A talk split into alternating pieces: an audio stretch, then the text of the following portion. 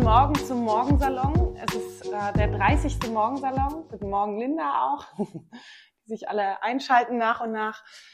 Ähm, ja, ja, wir melden uns heute äh, durchgetestet aus unserer Küche, aus äh, meiner Küche und äh, nicht aus einem schönen Café.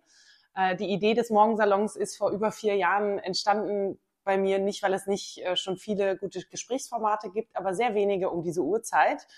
Auch nicht, weil ich unbedingt der frühe Vogel immer selbst bin, aber ich doch festgestellt habe, dass eine gewisse Magie in diesen Morgenstunden gibt, eine gewisse, ähm, ja, auch Magie in einem in einem Moment liegt, wo man noch nicht so viel gesprochen hat selber und selbst auch noch nicht so viel gedacht hat, äh, sondern so ganz frisch und frei und fröhlich in äh, Themen reingeht, die einfach Mensch und Gesellschaft bewegen.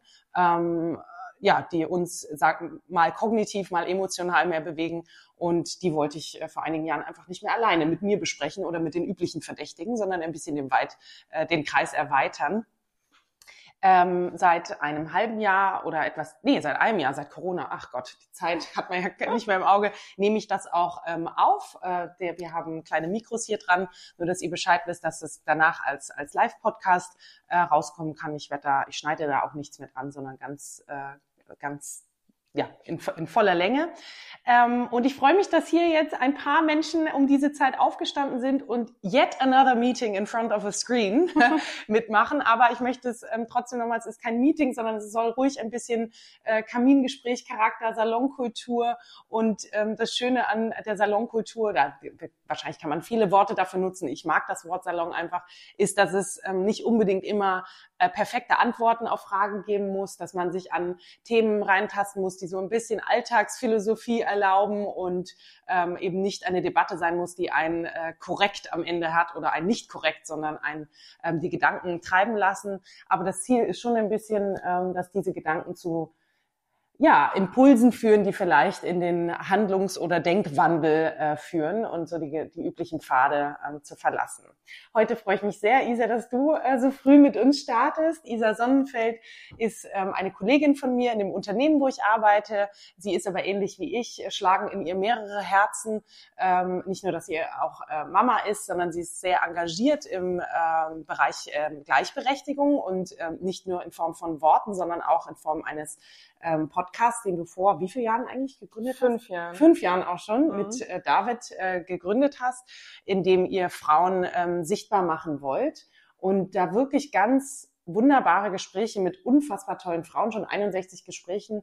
Und mal sind es aber auch, es sind Frauen, die man zum Teil kennt und wirklich sagt, oh ja, jede halbe Zeitschrift, die ich aufmache, da, da sind die auch. Aber es sind auch manchmal Frauen, auch international, die gar nicht so bekannt sind und trotzdem ganz großartige Wege ähm, äh, gegangen sind. Und ähm, ja, wir wollen über das Thema Gleichberechtigung sprechen. Und als ich äh, darüber nachgedacht habe, natürlich ist es jetzt im Women's History Month äh, liegt nahe, darüber zu sprechen. Ich habe ein paar Daten mitgebracht, ähm, um, um uns mal so einzunorden, wo wir beim Thema Gleichberechtigung stehen. Ähm, der Europäische Gender Equality Index zeigt, dass in Deutschland immer noch eine extrem große Differenz in Bezug auf die äh, Gleichstellung ähm, der Geschlechter ähm, steht oder herrscht. Es sind Lücken auch im Gender ähm, Pay Gap sowie dem Gender Care Gap. Da kommen wir vielleicht gleich drauf zu sprechen, was das bedeutet. Laut Gleichstellungsbericht der Bundesregierung sind da auch zu finden. Und am stärksten klaffen diese Lücken laut diesem Bericht auseinander ab dem Zeitpunkt, wo ein Kind in eine Beziehung kommt. Finde ich sehr interessant. Was hat das wohl mit Care-Arbeit zu tun? Ähm, die Pandemie verstärkt natürlich diese Ungleichheit, äh, weil die Doppelbelastung leider in vielen, vielen Beziehungen einfach doch auf, Frauen, auf der Frauenseite besonders hoch ähm, ist. Und trotzdem sind wir so ein bisschen an einem Wendepunkt angekommen. Die Pandemie beschleunigt auch neue Arbeitsmodelle, für die ich äh, sehr ähm, mich einsetze. Der öffentliche Druck finde ich auch nach neuen Vorbildern, Role Models sprechen wir auch drüber, ist gestiegen ähm, und auch Frauennetzwerke, wie auch immer, was auch immer man davon hält, aber sie werden größer, dominanter. Trotzdem ist auf jeden Fall noch sehr, sehr viel zu tun, was das Thema ähm, Geschlechtergleichberechtigung angeht. Und damit, das sage ich ganz bewusst, ähm, schreiben, besprechen wir eigentlich nur eine einzige Dimension der Gesellschaft, neben dem, äh, die neben dem Thomas, Thomas-Kreislauf abgebildet werden will, also dem Geschlecht. Das heißt also nur die unterrepräsentierte Gruppe in Wirtschaft und Politik und in Entscheidungen, die aber 50 plus Prozent der Gesellschaft eigentlich ausmachen. Unsere Gesellschaft ist aber natürlich viel, viel vielfältiger als nur diese binäre Geschlechterbetrachtung. Wir haben dann noch lange nicht ähm, Alter, ethnische Herkunft, sexuelle Orientierung, Religion ähm, als Dimensionen nicht mal ansatzweise berührt. Also es geht beim Thema Gleichberechtigung natürlich nicht nur um diesen, ähm, um den Geschlechterkampf in Anführungsstrichen. Genau, und Isa und ich möchten im Gespräch jetzt erstmal so untereinander wie immer im Morgensalon habe ich ein paar Fragen vorbereitet und ihr steigt ein, wann ihr das Gefühl habt, ihr möchtet einsteigen. Möchten wir einfach darüber sprechen, wie diese manchmal einseitig geführte, aber trotzdem dringend notwendige Gleichberechtigungsdebatte stattfindet ähm, und ja, welche Dimensionen, welche Lösungsansätze es vielleicht gibt für uns als Individuum und als Kollektiv. Und noch ein ähm, Gedanke, der mir gestern Abend kam, Gleichberechtigung hat das Wort Recht ja drin. Da steckt aber immer noch nicht das Wort gleichwertig, gleichwürdig drin. Also ähm, ist man nur, weil man das rechtlich die gleichen Voraussetzungen hat, ist man deswegen gleichwürdig und gleichwertig. Auch da würde ich ein Fragezeichen hm. dran setzen. Genau. Guten Morgen und ähm, wir, nee, wir zeichnen, wie gesagt, das Wort, gesprochene Wort auf und wir freuen uns, wer auch immer Lust hat, die Kamera anzumachen, weil dann haben wir ein bisschen anderen Resonanzraum, ein bisschen wie im Morgensalon in echt. Erstmal herzlich willkommen, Isa. Ich klatsche jetzt mal so für dich. Oh, danke, Ellie. Stellvertretend. ähm, Vielleicht kannst du uns ein bisschen erstmal erzählen, das ist so die Frage, die ich eigentlich einstehen, was ich gerade zu dir gesagt habe, findet man im Zweifel auch online, wenn man mhm. nicht googelt. Ähm, ich sag mal, das ist so die Titel und, und was man so aktuell macht. Mhm. Kannst du ein bisschen mit uns teilen, wer noch so hinter den Titeln steht, wer du so bist, was dich bewegt, was dich auch zu dem Thema vielleicht gebracht hat, dass du dich dafür einsetzt und klar, ähm, ja. Sehr gerne. Erstmal auch guten Morgen von mir. Ähm, ich bin, also ich fühle mich sehr geehrt, dass ich, äh, dass ich hier heute Gast sein kann, weil ich natürlich Ellie über unsere gemeinsame Arbeit äh, schon kenne, aber auch den Morgensalon kenne und der immer für mich gefühlt ein bisschen zu weit weg war, weil ich eigentlich in Berlin lebe und immer dachte, hm, wie schaffe ich es denn um 8 Uhr morgens nach Hamburg? Jetzt durch Pandemie und Corona haben wir es zumindest geschafft, dass wir, dass wir zusammensitzen. Also ich freue mich total, ähm, heute über das Thema und vielleicht auch den ganzen, gesamten Kontext dieses Themas zu sprechen. Ähm, und würde mir wirklich sehr wünschen, wenn alle hier, die, die da sind, die ich sehe oder dessen Namen ich sehe, ähm, auch ihre Gedanken teilen, weil ich glaube, das äh, ist bei dem Thema, was ja uns schon so viele Jahre bewegt, ähm, eigentlich das Wichtigste. Also nicht nur zwei Meinungen jetzt von uns, sondern, genau. sondern auch, äh, auch eure Meinung. Ähm, ich kann ein bisschen von mir erzählen. Ich bin 36, äh, lebe in Berlin, ähm, habe eine Tochter, die ist drei, bin mit meinem Mann, glaube ich, mittlerweile dieses Jahr 16 Jahre zusammen wow. ähm, und bin in Bonn aufgewachsen, also eigentlich eine, eine Rheinländerin durch und durch. Ich versuche das immer noch mit nach Berlin zu tragen, was nicht immer so ganz einfach ist. Da ist Frohnatur nicht immer da angesagt. Da ist Frohnatur nicht immer so ganz angesagt. Äh, ich habe Politikwissenschaften studiert, äh, erst in Maastricht, dann in Duisburg an der NRW School of Governance mit einem Fokus auf Politikmanagement.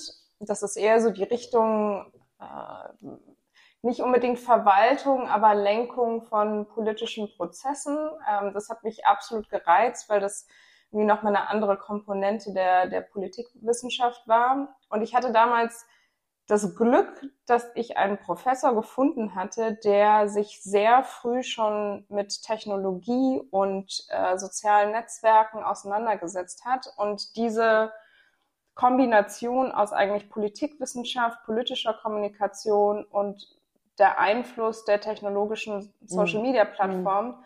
das hat mich damals äh, total gereizt und da habe ich eigentlich sehr früh angefangen, mich mit dem Thema auseinanderzusetzen. Ich war damals äh, habe immer mehr gemacht, als man eigentlich müsste. das ist, zieht, Story sich, of your life. zieht sich irgendwie durch mein Leben. Ich war in unterschiedlichen äh, Initiativen aktiv. Ich habe ein eigenes Magazin gegründet, also ein eigenes Printmagazin zu politischen Themen und bin dann äh, nach dem Studium äh, mit meinem Mann zusammen nach London gezogen, ähm, ohne Job, ohne Vorstellung, was ich eigentlich in London mache äh, weil er ein super Angebot hatte und ich gedacht habe, ja, London wird schon sicherlich, äh, wird mir sicherlich schon irgendwelche Möglichkeiten bieten. Das war gar nicht so einfach, weil ich mit einem ziemlich guten, sehr guten Abschluss irgendwie von der Uni gegangen bin und gedacht habe, mir steht die Welt offen. Mhm. Ähm, und dann und das sind ja manchmal so die Geschichten, dann kommt der Zufall dazu und dann kommt ein bisschen Glück dazu. Und ich habe dann in London äh, das äh, sehr kleine Twitter-Team kennengelernt. Also Twitter hatte gerade in London das erste kleine Büro, das kleine Team aufgebaut. Ähm, das waren zehn Leute. Wann waren das?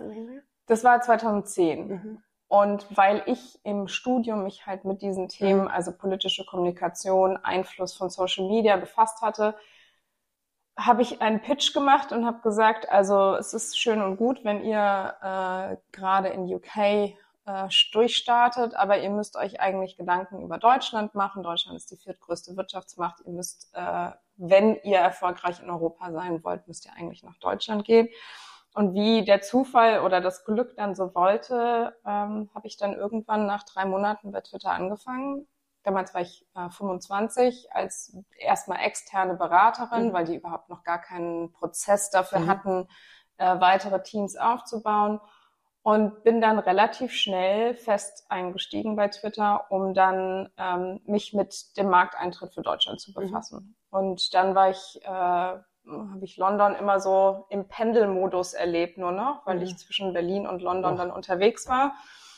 Aber eine wahnsinnig spannende, aufregende Zeit. Und äh, ich bin dann fest 2012 wieder nach Berlin gezogen. Mein Mann war noch in London und habe da mit einem noch kleineren Team, also eigentlich nur mit einer zusätzlichen Person, mhm. äh, Twitter äh, Deutschland mit aufgebaut und mich da vor allem um äh, Partnerschaften mit ähm, politischen Parteien, Organisationen und der Medienbranche auseinandergesetzt und verantwortet. Und bin dann da 2015 weggegangen zu Google mhm. und jetzt bin ich bei Google und habe da auch wieder, und das zieht sich glaube ich auch durch mein Leben, auch wieder ein Team aufgebaut äh, oder eine, ja, ein Team würde ich sagen, ein, ein Programm aufgebaut, das nennt sich Newslab. Wir arbeiten sehr eng mit Journalisten und Journalistinnen zusammen und, und der Medienbranche und das ist, glaube ich, so der bei mir der rote Faden auf jeden Fall. Ich habe immer mehr gemacht, als man vielleicht so machen müsste oder an Energie auch hat. Äh, und gleichzeitig hat mich immer angetrieben, was Neues aufzubauen. Genau, und äh, du hast mich gefragt, so wann habe ich eigentlich angefangen, mich mit dem Thema zu befassen? Sehr schnell, glaube ich, nachdem ich meinen Job angefangen hatte. Also mhm. sehr schnell, nachdem ich irgendwie in die Arbeitswelt mhm. reingetreten mhm. bin und ich gemerkt habe, okay, also ich hatte mir das anders vorgestellt. Ich hatte mir vorgestellt, jeder hat ähnliche Chancen, jeder hat ähnliches Mitspracherecht, ähm, jeder bekommt eine ähnliche Bezahlung mhm. oder eine gleiche Bezahlung. Und das war, glaube ich, damals äh, in den jungen Jahren für mich nicht ein Schock, aber das war so ein bisschen ein Aufwachen, mhm. wo ich gemerkt habe, unsere Arbeitswelt ist definitiv noch nicht gleichberechtigt oder gleichwertig. Mhm. Ähm, und habe relativ früh bei Twitter angefangen, das gab es damals alles noch nicht, ähm, habe relativ früh angefangen, ja, so interne Initiativen einfach auf, aufzubauen ne? und zu sagen, lass uns zusammentun, mhm. können wir vielleicht strukturell was ändern, können wir Programme aufbauen können wir uns austauschen, vernetzen. Und das zieht sich irgendwie durch, mhm. durch mein Leben auf jeden Fall durch. Äh, und Role Models habe ich mit David Noel, meinem äh, sehr guten Freund, damals auch 2015 gegründet, genau aus dieser, aus diesem Antrieb heraus, Frauen sichtbar zu machen, egal in welcher Branche, mhm. weil mir das damals so gefehlt hat, weil mhm. ich keine, kein weibliches Vorbild in meinem Umfeld hatte und weil ich das Gefühl hatte, dass ich hätte, dass ich das gebraucht hätte mhm. in den jungen Jahren, mhm. um mhm. erstens motiviert, inspiriert, mitgenommen zu werden mhm. und bestärkt zu werden. Und es war zum Teil der Antrieb, aber es war auch sicherlich die Frustration und die Erkenntnis, dass es so ein Gesprächsformat, mhm. was offen, ehrlich, zum Teil sehr verletzlich mhm. äh, ist, dass es das noch nicht gab. Und wir haben dann einfach angefangen, also wir haben 60 Podcast-Folgen aufgenommen, aber wir haben weit über 120 Frauen schon interviewt. Ähm, wir haben am Anfang nicht aufgenommen. Ah. Also ein ganz intimes Ja. Format geschaffen. So wie beim Morgensalon, habe ich am Anfang auch nicht Genau. aufgenommen. Ja. Und äh, ganz intimes Format, äh, kleiner Kreis, der dann natürlich irgendwann über die Jahre größer wurde. Aber wir haben, glaube ich, eine Nische getroffen Ja. und einen, einen Punkt getroffen, der gezeigt hat, Menschen, nicht nur Frauen, sondern Ja. Männer und Frauen ähm, wollen diese Geschichten hören und möchten diese Geschichten hören, weil sie inspirierend sind, weil sie Mut geben, weil sie neue Gedankenspiele initiieren. Und klar, und dann haben wir irgendwann angefangen, den Podcast aufzunehmen. Äh, Und erst hatten wir natürlich die, die Angst, dass die Gespräche sich verändern, weil sobald ein Mikro vor dir steht, Klar. du dich vielleicht anders verhältst. Aber das hat sich eigentlich gar nicht so gezeigt, weil, glaube ich, auch der Drang der Frauen, die wir einladen, da ist, sich zu öffnen und offen ihre Geschichten zu teilen. Ich, ähm, also ich finde das auch, ich, ich höre ihn nicht immer, muss ich zugeben, weil ich nicht so der Podcast-Mensch bin, aber die, die ich gehört habe, sind sehr berührend auf jeden Fall auch und sehr, ich hoffe ähnlich wie es beim Morgensalon ist, äh, gehen irgendwie weiter, als die üblichen Fragen abzu, abzudengeln, sage ich mal. Ähm, vielleicht sprechen wir über das Wort Vorbild und Mhm. auch Role Models einmal, also tatsächlich auch das Wort jetzt über euren Podcast hinweg. Ähm, Gleichberechtigung und die Dimensionen und die Lösungen im Hinblick auf Gleichberechtigung, aber auch, wir hören das Wort äh, Vorbilder oder ähm, im weitesten Sinne in der Integrationsdebatte ja auch. Also fühle ich mich integriert in ein, das kann ein Team sein, in ein Land, in irgendeine Form von Gemeinschaft, wenn ich mich nicht repräsentiert fühle. Und ähm, ich könnte mir vorstellen, aber erzähl ein bisschen da von dir, dass das etwas ist, was Vorbilder da auch auslösen. Also wenn ich, und wenn es nur manch, manchmal sind es ja auch nur eine, ein Punkt eines Vorbilds. Es muss ja nicht die gesamte Person immer sein, sondern eine Sache, die, die einen fasziniert an jemanden, wo man dann lernen kann, guck mal, so diesen Weg oder diesen Gedankengang oder dieses Netzwerk oder wie auch immer, ähm, könnte ich äh, nutzen, um einen ähnlichen Weg oder Element von Mhm. einem Weg zu gehen. Wie, wie hat sich das bei dir so entwickelt? Was denkst du, welche Funktionen haben Vorbilder?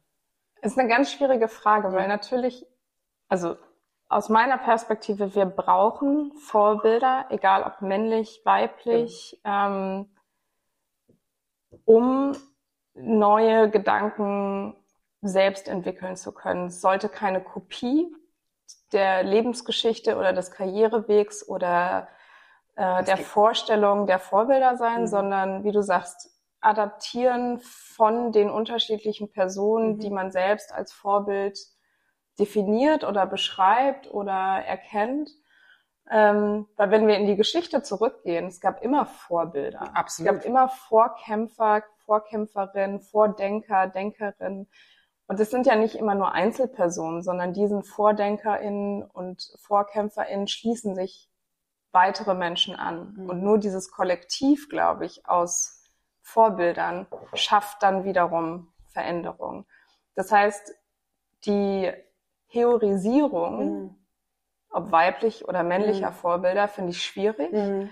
weil es kann nicht eine Person sein, die dafür sorgt, dass wir eine bessere Quote bei Gründern und Gründerinnen in Deutschland haben. Es ist ein Kollektiv, das das schafft. Es Mhm. kann nicht eine Frau sein, die dafür sorgt, dass wir eine Quote in den DAX-Unternehmen haben. Es ist ein Kollektiv, die laut sind und Mhm. die ihre Stimme und ihr Privileg, Privileg nutzen, ähm, Veränderungen oder den Status quo zu hinterfragen und Veran- Ver- Veränderungen voranzutreiben.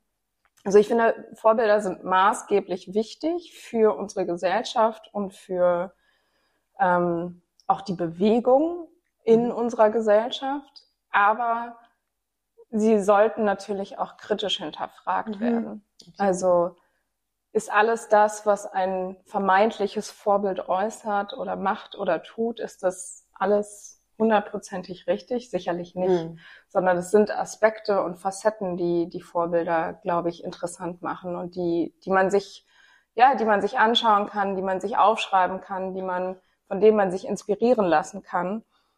Und ich glaube, durch dieses Kollektiv von Vorbildern entsteht wiederum, das sehen wir sicherlich auch durch, also nicht nur durch Role Models jetzt, aber durch die gesamte gesellschaftliche Debatte, die wir in den letzten Jahren erlebt haben, nur durch das Kollektiv steigert sich die Aufmerksamkeit, steigert sich die Sichtbarkeit für ein Thema, Und natürlich auch der politische Druck oder mhm. der gesellschaftliche Druck, an Themen etwas zu ändern oder an Strukturen etwas zu ändern. Ja.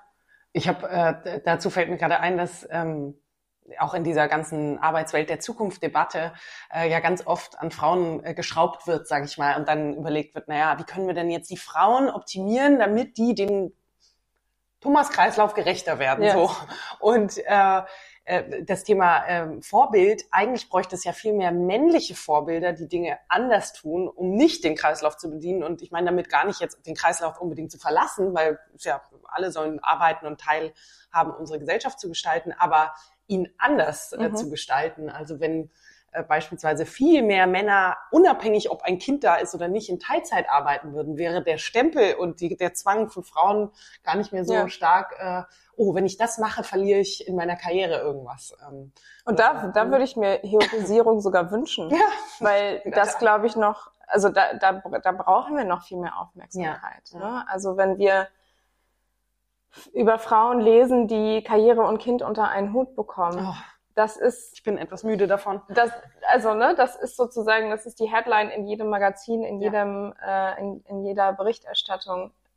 Das ist schön und das ist wichtig, aber ne, was steckt dahinter? Ja. Und die andere Frage ist eigentlich, wie macht das das andere Geschlecht? Und ja. wie schaffen wir eigentlich eine Gleichwertigkeit äh, ja. von Arbeit ja. und, und, und Beitrag unserer mhm. Gesellschaft äh, und nicht sozusagen die Debatte um Gleichberechtigung und Gleichwertigkeit nur auf den Schultern der Frauen, die eigentlich dafür kämpfen, ja. äh, zu, zu oder ja, auf die Schultern zu setzen. Ne? Oder anderer marginalisierter Gruppen. Man ist ja jetzt nicht immer, Frauen sind ja nicht immer die Unterrepräsentierten, ja. äh, in vielen Gruppen vielleicht schon, aber nicht immer. Und äh, das ist das Gleiche, wenn man sagt, äh, eben, lass uns äh, eine eine Person, People of Color, in eine Runde setzen und dann wird jede Frage an die adressiert. Wir kennen das von unserer bekannten Kybra, auch eine Person, die ein Kopftuch trägt und muslimischen Hintergrund hat, die wird natürlich rumgereicht als ja, und du kannst uns jetzt bitte den alles zum Islam sagen. Also ach, das ist natürlich auch nicht wirklich repräsentiert. Dann wird ein Vorbild in Anführungsstrichen ja. immer genutzt. Ähm, wir haben auch gestern, übrigens, weiß nicht, wer die Tagesschau äh, gesehen hat, ganz interessant, Ranke Heinemann. Ute, Ute Ranke Heinemann. Großartige Frau, gest also gestern gestorben leider, aber war ähm, die, die weltweit erste Theologin für katholische Theologin. Achtung, ja. Die äh, sich in frühen Jahren entschieden hat, äh, das Protestantentum zu verlassen. Weil sie es zu eng fand? Weil sie es zu zu korsettmäßig fand äh, und dann wirklich weltweit die erste katholische Theologin war und äh, sie hat gestern in einem Interview, was dann natürlich schon Jahre her war, äh, gesagt, äh, sie ist dann vom Regen in die Traufe natürlich gekommen. ähm, und was aber, was uns gestern beide dann so begeistert hat, wie, wie locker und äh, auch mit wie viel Humor sie darüber gesprochen hat, wie sie dann nämlich den Katholizismus aufbrechen wollte und aus der also gescheitert ist, gescheitert mhm. ist äh, ihre, ihren, ihren Professorentitel verloren hat, weil sie ähm, die Sexualisierung und die sexuelle Befreiung der Frau in ihren Kursen thematisiert hat. Also eine ganz tolle Frau, äh, kannte, ich kannten wir, wir kannten sie nicht. Also ähm, da gibt es, glaube ich, ganz viele Hidden Champions, die ja. man äh, als, als Vorbildern da so hat. Und ähm, also meine Frage wäre jetzt, weil ihr schon mit so vielen tollen, und ich wusste nicht, dass ihr schon so viel mehr Gespräche geführt habt als die nur 61 in Anführungsstrichen. Ähm, vielleicht kannst du uns ein bisschen sagen, ähm, was sind so ein roter Faden, der sich bei den, bei den Frauen oder Frauen und dann intersektional vielleicht noch andere äh, ähm, ähm, Minoritäts, wie sagt man, Dimensionen, äh, die Menschen tragen, ähm, die ihr interviewt habt. Was ist der rote Faden, der sich durchschickt? Entweder in den Herausforderungen, mhm. aber auch in deren ähm, Lösungsansätzen mhm. und sind die tatsächlich immer individueller Natur, dass man am eigenen Hebel versucht, was zu schrauben? Oder habt ihr auch gemerkt, Mensch, da sind so zwei, drei Punkte, wo man merkt, das nimmt dann auch mehr Menschen mit als nur, aber man selber, mhm. Systemtheorie verändert ja immer was, aber als nur sich selbst. Also der erste Punkt ist, glaube ich, dass jedes Mal, wenn wir eine Frau angefragt haben, ob sie zu uns äh, in den Podcast oder damals war das noch eine, eine Eventreihe in mhm. Berlin, die wir nicht aufgenommen haben, äh, kommen möchte als Gästin, war die Antwort, nein, ich bin kein Vorbild. Mhm. Ich sehe mich nicht als Vorbild. Und mhm, weil dieser Begriff einfach so groß ist und mit so viel Druck und Aufmerksamkeit belastet ist, sind die ersten, also sind alle Frauen eigentlich davor zurückgeschreckt. Und das hat sich aber gelöst in den Gesprächen, weil sie für sich selber reflektieren konnten, ah, die Dinge, die ich mache oder die Handlungen, die ich mache, mhm. die haben eigentlich für eine bestimmte Gruppe oder für ein bestimmtes Thema einen Vorbildcharakter. Ja. Oder ich bin eine Vordenkerin. Ne? Mhm. Vielleicht kann man auch so diesen Begriff des Vorbilds ein bisschen um, umdenken in Vordenkerin und Vorkämpferin. Mm. Und das ist sozusagen der, der persönliche rote Faden, mhm. der sich da durchzieht. Mhm. Der thematische rote Faden, der sich da durchzieht, jetzt nicht bei allen, weil mhm. wir natürlich sehr auch breit äh, oder breit, äh, breit die Gästin ausgewählt haben, ist schon, dass die meisten ihr eigenes Privileg erkannt haben und die Situation, in der sie sind und auch die zum Teil Macht, die sie haben, erkannt haben und umgekehrt haben in, ich würde nicht sagen Aktivismus, weil das ist zu mhm. breit gefasst, aber in systemumwandelnde Aktionen oder Handlungen. Mhm. Und das ist eigentlich, also das finde ich in den meisten Gesprächen das Spannende herauszufinden, ist das intrinsisch in den Menschen drin? Mhm. Also haben sie schon immer dieses Verlangen gehabt, mhm. was zu verändern? Oder gab es Momente, die das sozusagen getriggert haben? Mhm. Und ich würde sagen, es gibt so eine 50-50 Aufteilung. Ganz viele, die aktivistisch arbeiten, hatten das schon immer. Mhm.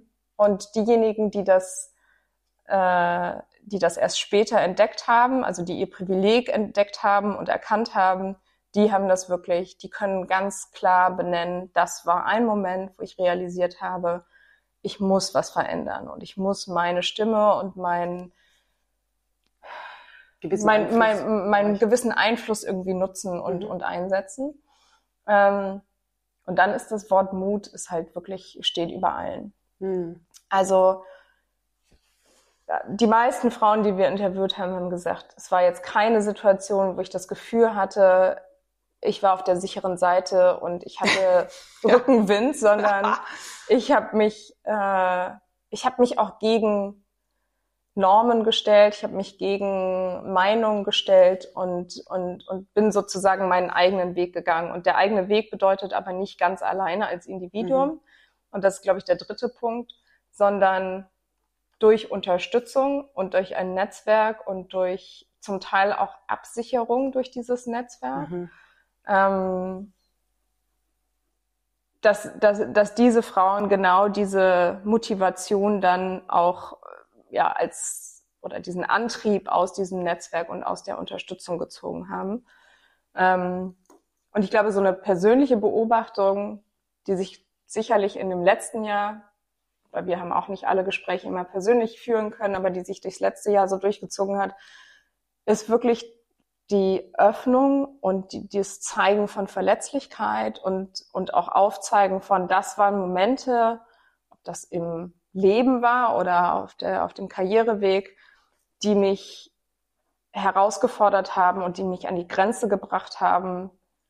Und durch die Bestärkung anderer habe ich es aber geschafft, das in etwas mhm. Positives mhm. umzuwandeln. Also in eine positive Energie umzuwandeln oder in, in positive verändernde Handlungen umzuwandeln. Mhm. Und ich glaube, das macht, das macht viel, das macht viel aus. Und wie gesagt, also ich glaube, man muss bei dem Begriff Vorbild einfach vorsichtig sein, mhm. wie man den verwendet. Mhm. Ähm, ich finde das momentan sehr schwierig, weil das viel mit auch so Personal Branding zu tun hat und mich stört dieser Sichtbarkeit, mhm. mich stört dieser Begriff total. Ja sondern für mich ist, ich habe mir vor drei Wochen ein, äh, ein Buch gekauft, weibliche Philosophin, mhm. ein, eine, eine Zusammenstellung von Philosophinnen, die manche kennt man, manche aber auch gar ja. nicht, ähm, die für mich so augenöffnend war, weil ich gedacht habe, es sind viele Frauen, die man nicht kennt, also die nicht in der Öffentlichkeit, äh, egal vor wie vielen Jahren aufgetaucht ja. sind. Ähm, und dennoch weltbewegende, gute Gedanken hatten. Mhm. Und ich glaube, das ist so, das muss man unterscheiden. Also ist ein Vorbild wirklich nur jemand, der Sichtbarkeit hat mhm. oder der in der Öffentlichkeit steht? Ähm, weil wir kennen, glaube ich, alle Menschen, die wir als Vorbild betrachten im persönlichen Kontext oder auch im beruflichen Kontext, die keine Sichtbarkeit mhm. haben und sind sie deswegen weniger wert oder oder oder mehr wert? Mhm. Das ist für mich immer so die Frage und da störe ich mich so ein bisschen ja. an der momentanen ähm, Vermarktung dieses total, Begriffes. Total. Nicht nur des Begriffs, sondern auch überhaupt äh, präsent zu sein ja. und Social Media. Ich meine, wenn du das auch so früh schon studiert hast damals, äh, dass das äh, mich wundert, dass es keine nicht unbedingt nur positive Seiten gezeigt hat. Auf der anderen Seite macht das natürlich viele Dinge sichtbar, die sonst nicht sichtbar gemacht werden ja. würden, sei es jetzt ähm, äh, große aktivistische äh, Aktionen und Initiativen wie Black Lives Matter. Allein, ich meine, der Tod von George Floyd, diese fürchterliche Sache, das ist, hat sehr viel mit Social Media zu tun, dass das sofort weltweit verbreitet wurde und der Schock somit nicht ähm, einer kleinen, leider die es immer mitbekommt, marginalisierten Gruppe zugeordnet wird, sondern alle geschockt sind. Auch dieses äh, Sehen und, und mitbekommen und eben nicht äh, nur People of Color betrifft, sondern ähm, alle betrifft. Und ich glaube, das findet trotzdem, diese, dieser Schockmoment findet ja bei vielen Frauen, ich glaube ja auch Männern, ich finde das fast schon, also Menschen, die nicht äh, dem, dem äh, Thomas Bild gerecht werden. Ich nutze jetzt einfach Thomas symbolisch, ja, ihr wisst schon, was ich meine, glaube ich. Ähm, diesen Bild des ähm, extrovertierten, lauten, äh, durchsetzungsfähig. Ähm, also all das, was man in so einem klassischen ähm, äh, zivile Einstellungskriterien sehen würde. Äh, Menschen, die dann vielleicht einfach ja auch nicht so schnell sind, immer nicht all dem mithalten wollen. Ich glaube, meine Hypothese ist, dass das natürlich trotzdem ähm, alles unter wirtschaftlichen Gesichtspunkten mhm. gesehen wird und so ökonomischen KPIs quasi besetzt wird. Und wenn du das nicht hast, dann, ja, dann, dann schrauben wir mal an deinen Schwächen und versuchen das hochzuziehen, anstatt zu sagen, was können denn diese vermeintlichen Schwächen rein nach wirtschaftlichen Kriterien für Qualitäten mitbringen, die vielleicht überhaupt das große Ganze verändern. Und dann, und das sind dann oft Soft Skills, weibliche, vermeintlich mhm. weiblichere Dinge, die dann nicht so gerne ähm, gesehen äh, werden. Du hast das Wort Privileg gerade angesprochen mhm. und ich würde gerne ein kleines, ähm, einen kleinen Abschnitt aus diesem wunderbaren Buch äh, vorlesen, das ähm, von Bernardine Evaristo ist, Girl, Woman, Other. Es ist jetzt der, ich habe es auch auf Englisch gelesen, ähm, wo sie ein, was uns auch dann ein bisschen auf die Intersektionalität bringt, ich lese einfach mal vor und äh, das ist nur ein kurzer Abschnitt. Darin werden drei Namen genannt, Courtney, Roxanne und Jazz, also wundert euch nicht. Courtney replied that Roxanne warned against the idea of playing privilege Olympics and wrote in Bad Feminist, das ist eine Zeitschrift, that privilege is relative and contextual. And I agree, Jazz. I mean, where does it all end? Is Obama less privileged privileged than a white hillbilly growing up in a trailer park with a junkie single mother and a jailbird father? Is a severely disabled person more privileged than a Syrian asylum seeker who's been tortured? Roxanne argues that we have to find a new discourse for discussing inequality. Fand ich ganz stark, also hat mich äh, sehr, ähm, sehr zum Denken angeregt. Wir hatten ja auch Robert Franken mal hier, der wirklich auch sagte, wie nutzt du dein eigenes Privileg? Und es gibt Situationen, wo man überhaupt kein Privileg hat. Mhm. Sagen wir in einem Raum voller Männer die einzige Frau, die dann als äh, Hutablage quasi genutzt wird, wenn man denkt, sie ist äh, Assistant.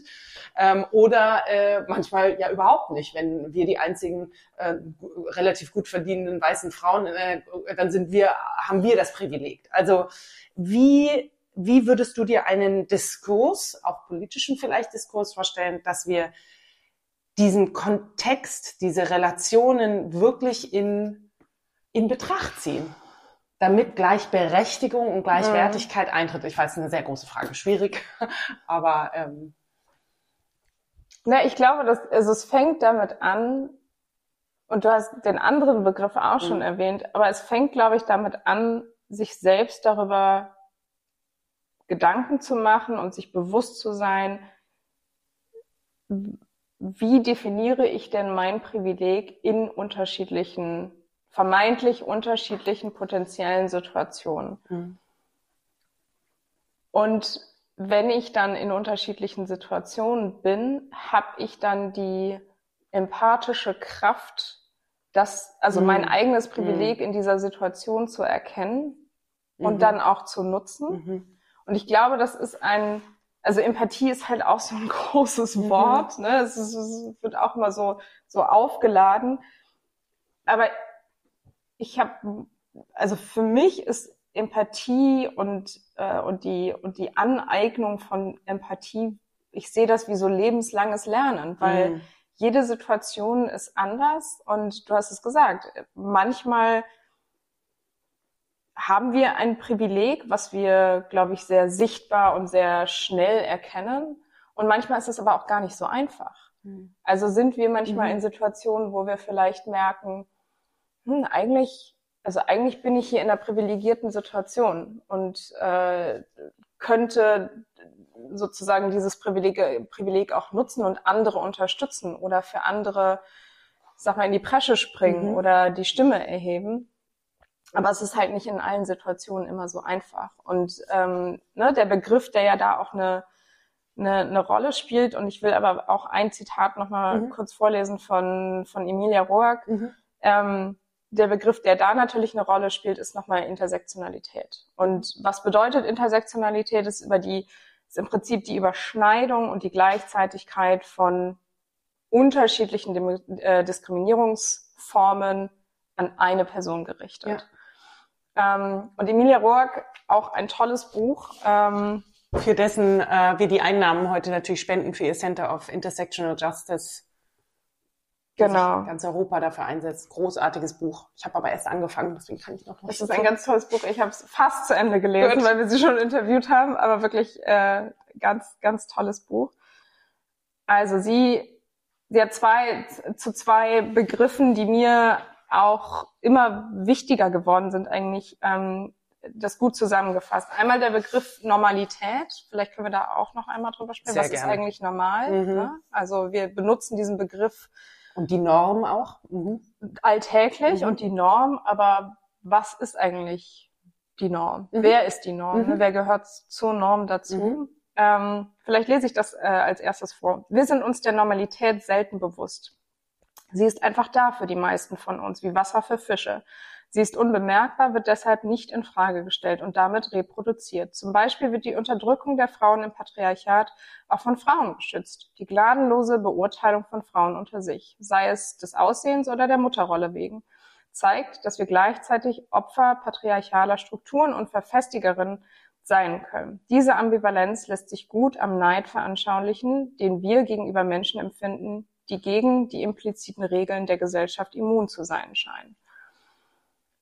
Also so diese Frage von, und das hat vielleicht auch was mit der, mit, mit Privileg zu tun, mhm. zu erkennen, sind wir in einer Situation, repräsentieren wir die Norm, die gesellschaftliche mhm. Norm mhm. oder nicht? Und wenn wir die gesellschaftliche Norm repräsentieren, wie können wir diejenigen, die sie nicht repräsentieren, aus sozusagen der theoretischen Perspektive, wie können wir diese Menschen fördern, äh, denen eine Stimme verleihen, sie befähigen, ähm, sie teilhaben lassen. Mhm. Und das hat wiederum natürlich mit dem Begriff der Intersektionalität zu tun. Ne? Mhm. Also die Frage, wo findet eigentlich Diskriminierung gleichzeitig mit einer anderen Diskriminierungsform noch statt? Und wie können wir das aufbrechen? Und das ist, glaube ich, so wirklich diese Verbindung von Privilegien erkennen, Norm erkennen mhm. und Norm aufbrechen, die ich in dieser ganzen Gleichberechtigungs- und Gleichwertigkeitsdebatte manchmal ein bisschen ähm, vermisse, weil wir sehr stark, gerade bei der Gender-Debatte, ja. sehr stark von der weißen Cis-Frau-Norm ausgehen. Ja. Und ne, du hast es am Anfang auch gesagt, so es hilft ja nicht, eine weiße Cis-Frau Managerin in einem DAX-Unternehmen zu haben, wenn weiterhin Diskriminierung auf den weiteren Ebenen stattfindet. Mhm. Uh, und ich finde einen Ansatz ganz, ganz spannender, den die ist eine NGO in, oder eine Nichtregierungsorganisation in Berlin, neuen deutschen Medienmacher, innen schon seit jetzt letztem Jahr und natürlich die sind seit 20 Jahren, 25 Jahren aktivistisch unterwegs, aber die haben äh, diesen Begriff letztes Jahr sehr viel stärker aufmerksamkeitswirksamer etabliert, der Diversitätsquote. Ne? Mhm. Also, dass wir nicht nur über die Frauenquote sprechen, sondern mhm. über die Vielfaltsquote. Ja, ähm, weil wenn wir darüber nachdenken, wie unsere Gesellschaft in, in ein paar Jahren und jetzt schon eigentlich strukturiert ist, dann geht es nicht nur um Männer und Frauen, sondern dann geht es darum, die Gesellschaft als Ganzes abzubilden, auf allen Ebenen, nicht nur auf der hohen Wirtschaftsebene, sondern in der Politik, in der Medienwelt, in dem Kulturbereich. Und wie wir eigentlich diese Vielfaltsquote als unseren, als unseren Ansporn nehmen können, wirklich selbst aktiv zu werden. Ne? Und das mhm. hat dann wieder ganz viel mit dem Privileg zu tun, was wir, was wir innehaben. Ja. Ich, ich mache mal kurz, wenn jemand eine Frage hat, also ich habe jede Menge, aber ihr könnt ruhig auch mal reinspringen. Muss aber nicht. Gut.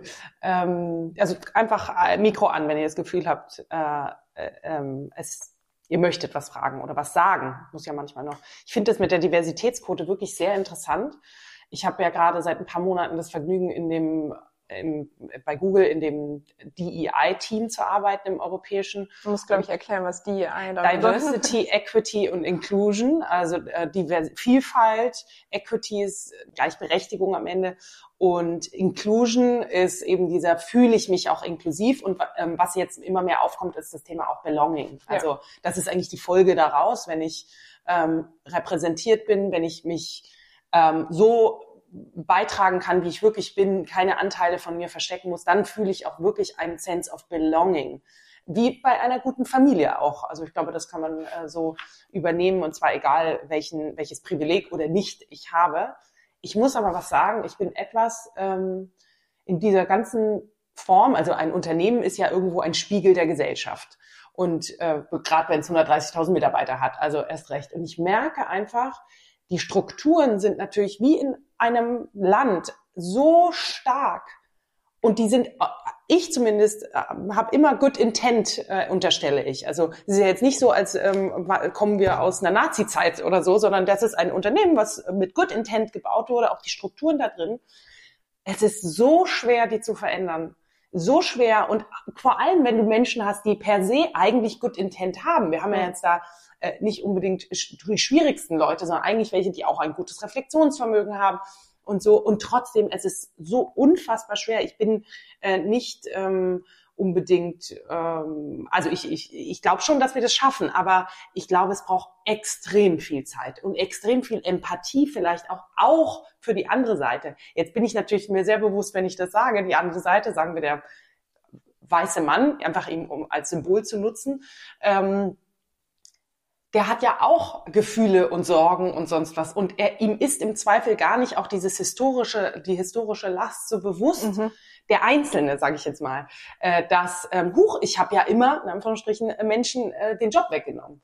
Äh, und vor allem Frauen oder Menschen, die anders aussehen als ich. Und das ist ein wirklich, wirklich schwieriger Prozess, selbst wenn, und Google ist da recht weit, ähm, Hebel angesetzt werden, um es zu erzwingen quasi, mhm. um zu sagen, du, wenn du dieses Ziel nicht erreichst, dann kommst du hier auch nicht weiter.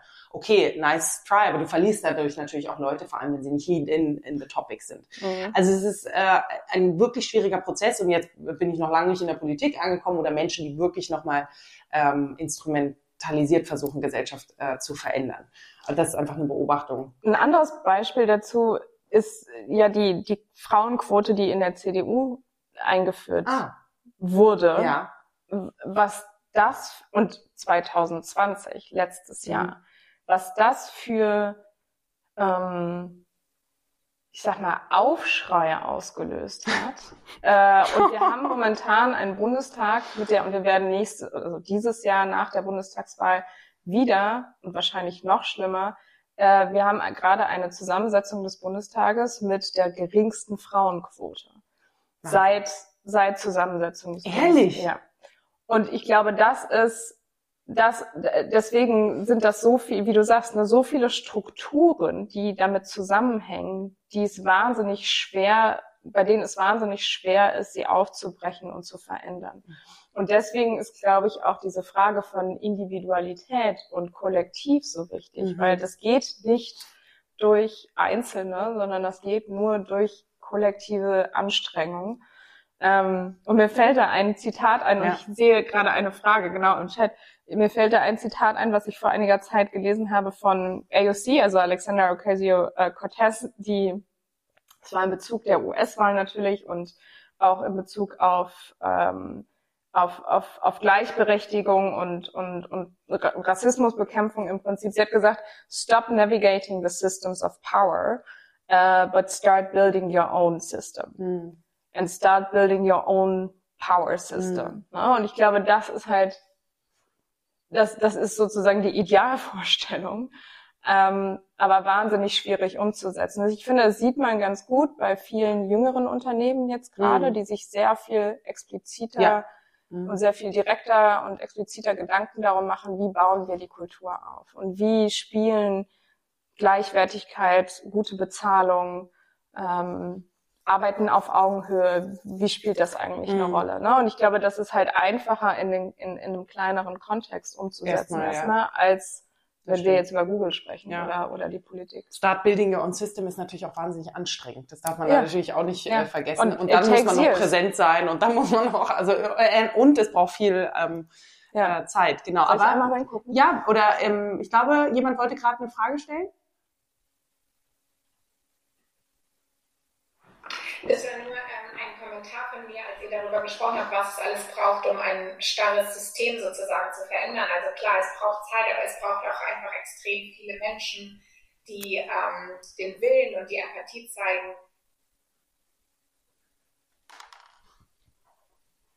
voll äh, Mitarbeiter, sondern es braucht unglaublich viele dafür. Ja. Und, ähm, und es mag entmutigend klingen, aber ich glaube, dass ähm, äh, zu dem Zitat, das du eben genannt hast, Lisa, ich glaube, das ist genau das, was passieren muss. Also man darf sich nicht ähm, an, diesem, an diesem System aufreiben und diese, diese Wände, die man ständig findet, ähm, sich dann einfach darin quasi so weiter bewegen, sondern versuchen, neue Türen zu finden. Und äh, ja, das braucht sehr viel Zeit und sehr viel Kraft. Und wenn man bedenkt, dass man das neben seiner Arbeitszeit genau. macht, eigentlich, mhm. das ist Punkt. Deswegen ja. habe ich auf drei Tage reduziert, ich mehr Kraft habe für was anderes. Aber das ist ja. ein gutes Stichwort vielleicht. Das macht es auch nochmal, äh, kann, kann sich ja auch jeder mal selbst fragen. Also immer, wenn man so einen Pfad verlässt, sei es jetzt den ähm, gegen die inneren Kritiker oder gegen die äußeren Kritiker, ähm, die Norm versucht nicht zu bedienen, das ist anstrengend. Das erfordert Kraft und, und manchmal hat man die ja auch gar nicht. Und man hat ja auch noch einen Alltag und ähm, eine Kollegin von mir sagte vor kurzem, ne, der Purpose ist ja auch ganz äh, in, gerade darüber zu sprechen, ist auch richtig, einen Sinn für sich zu finden, weil es die Selbstwirksamkeit, glaube ich, nochmal anders rausholt. Und wenn ich aber nur einem Purpose hinterherlaufe und nur versuche, mich im Purpose zu verlieren und im Aktivismus und im, in dann, dann bleibt natürlich auch ein gewisses Leben und eine gewisse, vielleicht auch Weitsicht auf der Strecke. Und ich finde die Balance ganz schwierig, mhm. weil äh, ich, zumindest in meinem Kleinen, die paar Normen, die ich immer wieder challenge, ähm, das ist, erfordert viel Kraft und ich habe die vielleicht als Person per se, aber ich sehe halt, viele haben die nicht. Und hätte ich ein Kind mehr, hätte ich sie wahrscheinlich noch weniger. Und also, oder hätte ich eine, eine Mutter, die ich pflegen müsste. Also all das, das hat, auch da ist ja schon in, per se ein Privileg mit drin, ähm, dass ich mir in Anführungsstrichen leisten kann. Nicht nur monetär, sondern auch energetisch. Wie geht man denn mit diesen vielleicht auch Druck um, also wenn ich jetzt noch jünger wäre und sage AOC und mein, mein Cousin, äh, ach, mein Neffe in, in Amerika findet die ganz großartig und habe so das Gefühl, die möchten jetzt so werden wie sie, aber da, das ist, da ist so viel Druck mit ja. verbunden, so viel. Ja. Und was kann ich tun und wie kann ich meine Follower vergrößern und welche Rede muss ich noch halten und so, okay, you're 16, I mean, und er ist ein Junge, immerhin, finde ich super, ja. aber ähm, wie geht man mit diesem Druck um, der gleichzeitig ja auch da ist? Vor allem, wenn ich ein Privileg innehabe, um mich nicht nur darauf zu fokussieren. Puh, ja. ähm, schwierige Frage. Also ich nochmal, ich will hm? vorher noch auf einen Punkt eingehen, was, weil du es wirklich auch angesprochen hast. Was ich sehe bei befreundeten Frauen und Männern, die sehr also die eigentlich 24-7 aktivistisch arbeiten. Mhm.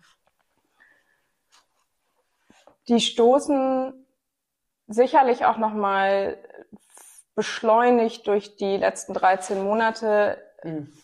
aktuell an ihre Grenzen, weil es sozusagen außerhalb der aktivistischen Arbeit wenig gibt, was sozusagen ihre Gedanken auch füllt. Ne? Also mhm.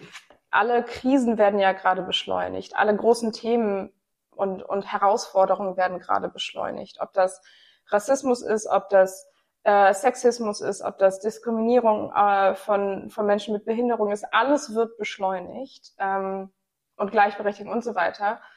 Alles wird beschleunigt und ich sehe das bei, bei zwei, wo ich denke, genau da, ne, wo setzt man die Grenze? Mhm. Also wo ist sozusagen der Aktivismus wichtig, weil wir ihn brauchen und weil wir diese Stimmen und diese Menschen brauchen, die das 24-7 machen. Ähm, aber wo brauchen diese eigentlich auch ein unterstützendes Netzwerk? Mhm. Also Menschen wie uns, die einen festen Job haben und aber gleichzeitig auch die intrinsische Motivation haben, gesellschaftlich, politisch etwas zu verändern. Und wie können wir uns eigentlich zusammen mhm. zusammentun? Also die Menschen, die sozusagen ähm, per ähm, vielleicht auch finanziellem äh, mhm. Polster die. Möglichkeit haben, sich einzubringen. Ne? Du hast es gerade gesagt, drei Tage die Woche, weil du für dich gemerkt hast, du willst zwei Tage in der Woche dich bei Themen einbringen, die dir, die dir wichtig sind und die du verändern oder angehen mhm. möchtest.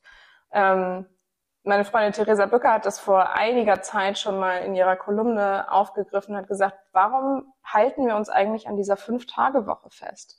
Fünf Tage Erwerbsarbeit bedeutet, die Care-Arbeit fällt runter, die fällt in die Abendstunden oder die Morgenstunden. Äh, und die Gesellschaft oder die, die Arbeit an der Gesellschaft und für die Gesellschaft fällt meistens komplett weg. Und manchmal ist ja Arbeit nicht nur aktiv, sondern auch passiv. Ich muss mich ja erstmal auch was lesen, damit ich das verstehe und so. Genau, aber so die Frage, ne, ja. warum halten wir uns an dieser Fünf-Tage-Woche fest, wenn wir gleichzeitig sehen, dass unsere Gesellschaft polarisierender und, äh, und noch mehr auseinanderdriftet? Und wenn es vor allem Menschen gibt, die sich einbringen wollen, die aber immer noch zum Teil natürlich auch selbst entschieden, aber die immer noch in dem Erwerbskorsett verhaftet sind. Ne? Also du hast mich da auf jeden Fall inspiriert, weil ich teste das ja gerade mit den vier Tagen, ähm, um halt auch an einem Tag mich mit anderen Themen zu beschäftigen. Aber ich glaube, das ist eine größere gesellschaftliche und sicherlich auch äh, eine, eine Frage wie sieht eigentlich der Kapitalismus in, mhm. in den nächsten Jahren aus? Ähm, eine Frage, die wir uns stellen sollten. Also brauchen wir diese fünf Tage ja. und wo, wo ist die Zeit für gesellschaftliche Arbeit. It's easier to imagine the end of the world than the end of capitalism. Finde ich ein ganz krasses, also das kennen wir ja vielleicht auch so. Ja, aber das Gegenteil ist ja nur Socialism sozusagen. Da gibt's vielleicht noch Nuancen dazwischen. Ja. Ich habe gerade gegriffen, auch eines meiner Lieblingsbücher und ich nutze es wie eine Enzyklopädie, Utopien für Realisten von Rutger Bregmann.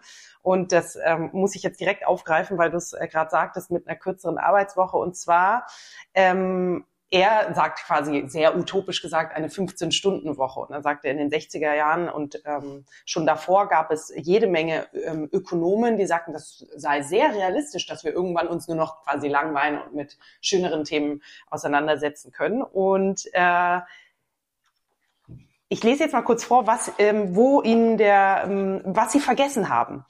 Äh, in den USA, blablabla, warum wir alle heute quasi mehr arbeiten, äh, Frau wie Mann, ähm, als wir immer dachten, als in den meisten Entwicklungen vorausgesagt wurde. Es hat, äh, Moment, woran liegt das? Ähm, aber das sogar in Ländern, in denen die Arbeitszeit äh, des einzelnen Beschäftigten verringern geworden ist, sind die Familien unter größerem Zeitdruck geraten. Woran liegt das? Es hat mit der wichtigsten Entwicklung der letzten Jahrzehnte zu tun, mit der feministischen Revolution. Damit hatten nämlich Futuristen nicht gerechnet. Ihre Jane Jetson, das war so das Bild, also Jane, die sie so gemalt haben, war auch im Jahr 2062 noch eine brave Hausfrau. Geil. Niemand wäre auf den Gedanken gekommen, dass die Frauen im Jahr 2010 zum ersten Mal seit der Abwesenheit der Männer während des Zweiten Weltkriegs den Großteil der amerikanischen Erwerbstätigkeit ausmachen würden. 1970 zum Beispiel waren es nur zwischen zwei und sechs Prozent, haben sie des Familieneinkommens ausgemacht. Ihr Anteil mittlerweile auf ähm, über 40 Prozent gestiegen. Berücksichtigt man die unentgeltlich Tätig äh, Tätigkeiten, ähm, äh, so arbeiten die Frauen in Europa und Nordamerika mehr als Männer. Und er setzt sich halt sehr für, die, äh, für das Thema kürzere Arbeitszeiten ein und er sagt, das würde extrem auf die Emanzipation der Frau einzahlen. Aber er macht den Twist, wir hatten es schon vorher, Länder mit kürzeren Arbeitswochen nehmen die Gleichberechtigung im Durchweg Spitzenplätze ein. Die wichtigste Aufgabe besteht darin, die Arbeit gerechter zu verteilen, die gesamte Arbeit. Erst wenn Männer ihren Anteil an Haushalts- und Care-Arbeiten übernehmen, können Frauen, die vollkommen gleichberechtigt am Wirtschaftsleben äh, beteiligen. Mit anderen Worten, die Emanzipation der Frau ist ein Problem des Mannes. Mhm. Ich super. Mhm. Ja, bringt's auf den Punkt. Ich schaue mal kurz äh, rein. Möchte jemand äh, was dazu sagen, bevor ich mich in meinen Arbeitsthemen verliere?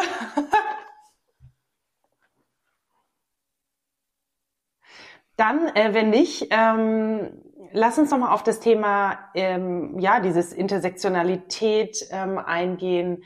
Wie können wir deiner Meinung nach, und weil du mit vielen Menschen eben nicht nur mit weißen Cis-Frauen gesprochen hast, sondern mit äh, aus verschiedensten Gesellschaftsbereichen, die sich verschiedener Art des Aktivismus und ich finde, Aktivismus kann man auch als Aktivist ist, wer aktiv ist, verstehen. Mhm. Also es muss ja nicht immer ein Riesennetzwerk und ich kann was dazu posten, sondern Einfluss nehmen, wo man halt Einfluss nehmen kann.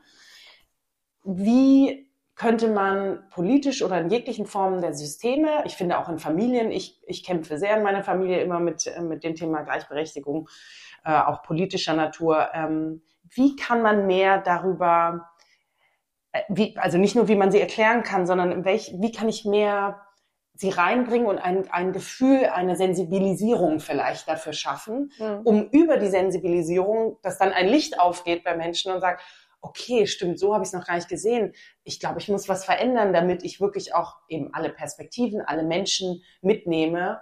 Vielleicht eben nicht nur unter ökonomischen Gesichtspunkten. Aber manchmal muss man jemand ökonomisch abholen, damit, ne, warum mhm. wird die EI-Sau, also Diversity durch die Dörfer der Unternehmen getrieben, weil sie das Gefühl haben, ja, dann kann ich ja mehr Profit machen. Ich glaube, das fängt im persönlichen, privaten an, um mhm. ehrlich zu sein weil wir kommen zurück auf sozusagen, do not try to change the system of power, but start your own mhm. system mhm. of power. Mhm. Ähm, ich würde das so ein bisschen übertragen, nicht sozusagen versuchen, das große Ganze direkt zu verändern, sondern bei sich persönlich anzufangen. Wir haben vor einiger, vor einiger Zeit äh, ein Interview geführt mit Laura Gilha. Mhm. Ich weiß nicht, ob äh, viele die von, von euch kennen. Äh, Autorin, Aktivistin, wahnsinnig tolle, inspirierende Frau, äh, die sich sehr für Gleichberechtigung von Menschen mit Behinderung mhm. einsetzt. Mhm. Und sie, und wir stellen am Ende unserer Podcasts oder Interviews immer die Frage, welche Frage hast du an die nächste Frau, die wir interviewen, ohne zu wissen, wer es ist? Und ihre Frage war, wie viele Menschen mit Behinderung kennst du und hast du in deinem Freundeskreis? Und das ist für mich eine Frage gewesen, die sich genau auf all die anderen Dimensionen der Diskriminierung übertragen lässt. Mhm. Also sich selbst mal mhm. zu fragen, wie viele Menschen mit Behinderung habe ich in meinem engeren Freundeskreis, wie viele kenne ich? Weil das fängt natürlich, da fängt natürlich dann die, die, die, die Empathie an oder das Verständnis oder das Interesse daran. Äh, womit haben sie in der Realität zu kämpfen? Was sind die Herausforderungen? Ähm, wie viele Menschen ähm, oder People of Color habe ich in meinem Freundeskreis, in meinem Kolleginnenkreis? Und sozusagen sich erstmal erstmal bei sich anzufangen mhm. und zu überlegen, wer sind denn eigentlich die Menschen, die in meinem engsten Umfeld sind und entsprechen die der gesellschaftlichen Norm? Und wenn ja, wie kann ich das ändern? Dass ich sozusagen auch Menschen, die nicht der vermeintlich gesellschaftlichen Norm entsprechen, in mein, in mhm. mein Leben einbinden, um mhm. besser zu verstehen, genau, um, um, um mich besser damit oder stärker, intensiver damit auseinanderzusetzen. Und ich fand diese Frage, die hat bei mir ganz viel bewegt, weil Ja, ich kenne Laura, mhm. aber darüber hinaus mhm.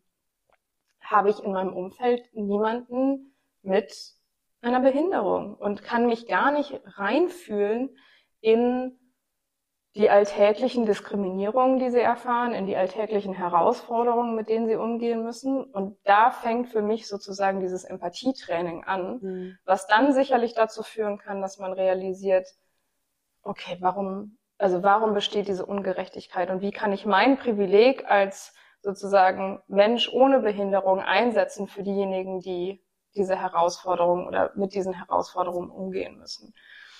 Und klar, das ist noch keine Systemveränderung, aber das ist, glaube ich, eine hoffentlich eine gesellschaftliche Bewegung, die vielleicht auch durch die Pandemie ein bisschen verstärkt wird, was positiv wäre, mhm. Dass man sich mehr fragt, und ich hoffe, es geht nicht ins Gegenteil, also dass wir sozusagen zum Individualismus übergehen und jeder nur an sich selbst denkt und an die eigene Existenz oder an an das eigene Lebensumfeld, sondern dass wir uns wirklich fragen, was hat diese Pandemie eigentlich mit marginalisierten Gruppen gemacht? Und wissen wir, was die Pandemie mit marginalisierten Gruppen gemacht hat und mit welchen Herausforderungen die umgehen müssen?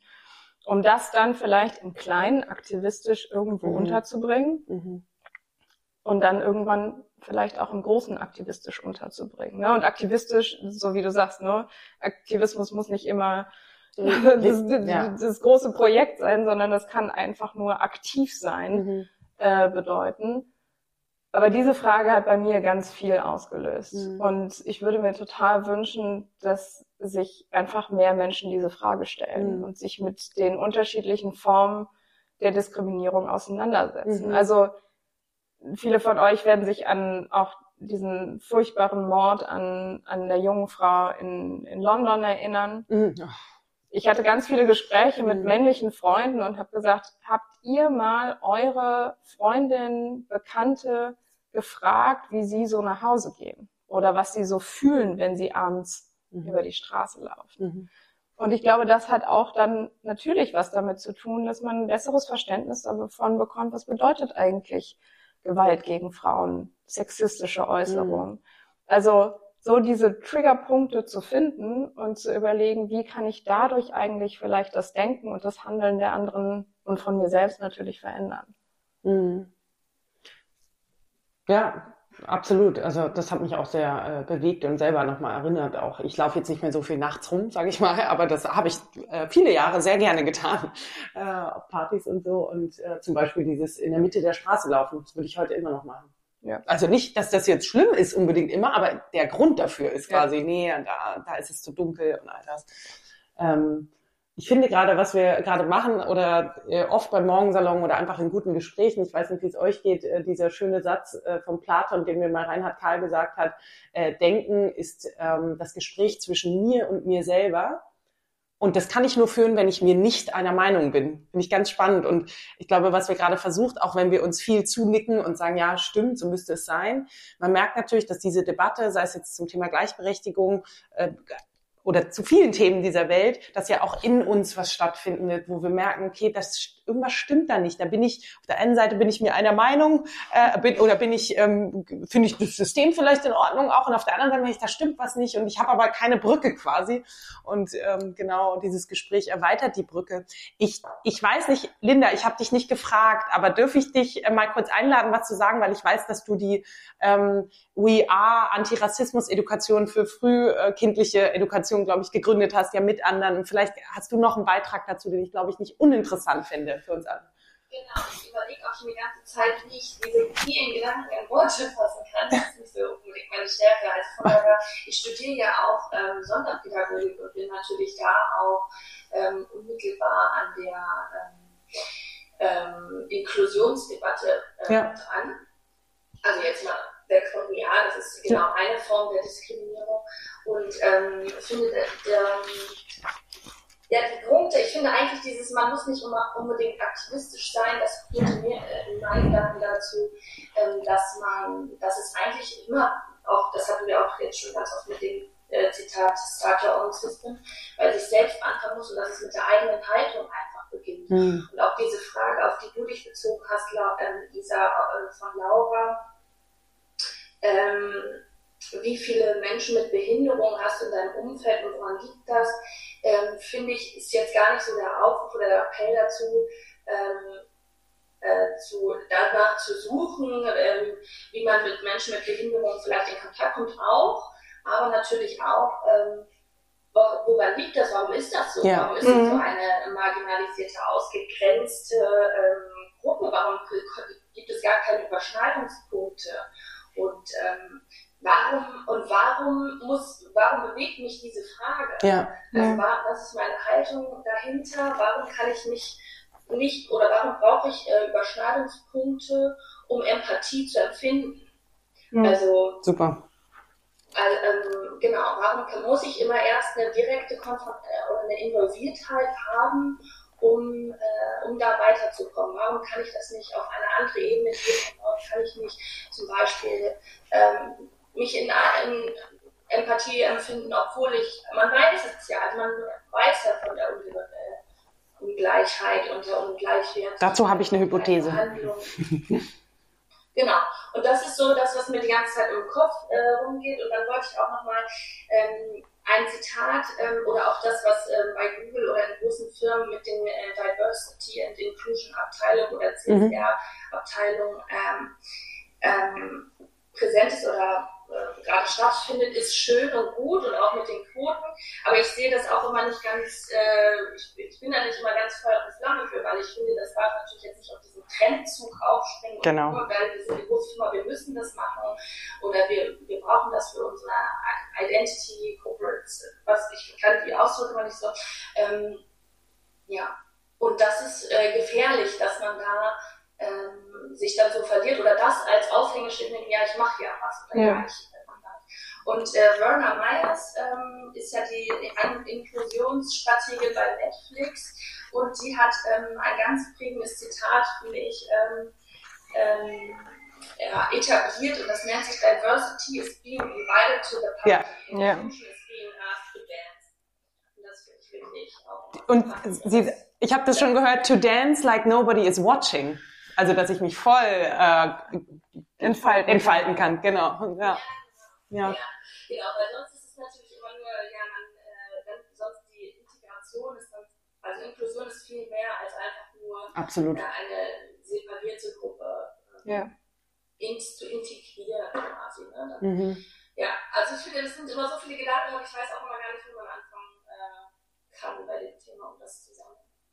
Danke. Und hm? jetzt habe ich auch deine Frage vergessen.